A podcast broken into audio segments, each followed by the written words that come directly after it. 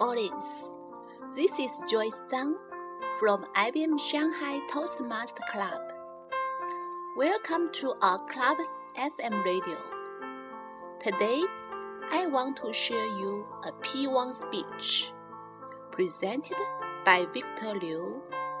Victor is our member and also our SAA assistant. SAA team are the first smiles you will meet when you come to our club. Let's see what Victor will bring us in his P1 speech. Buy or Rent by Victor Liu. The price of housing has kept increasing in recent years, which caused a big headache for people living in cities. A lot of people cannot afford to own a real estate property, so they choose to rent instead of buying an apartment.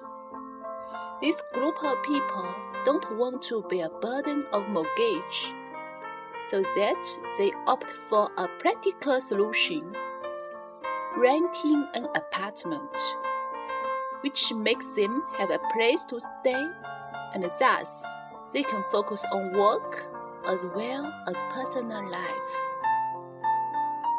Some other people, however, believe that an apartment owned by themselves makes them feel safe and relieved. So they are willing to sacrifice some other aspects of life to borrow money from the bank to buy an apartment. Of course, the rich people who have much money may use a real estate property for maintenance and appreciation of assets value.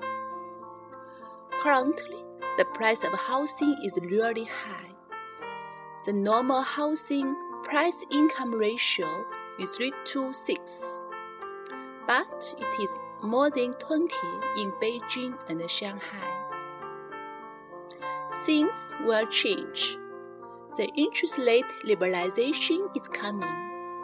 America is quitting QE, and the internet financial is coming. For example, Yuebao and Li Caitong. How many people have already used Yuebao and Li Caitong for making money? You are right. It's a well-advised choice. All of these are making the financial cost rise, especially for real estate industry.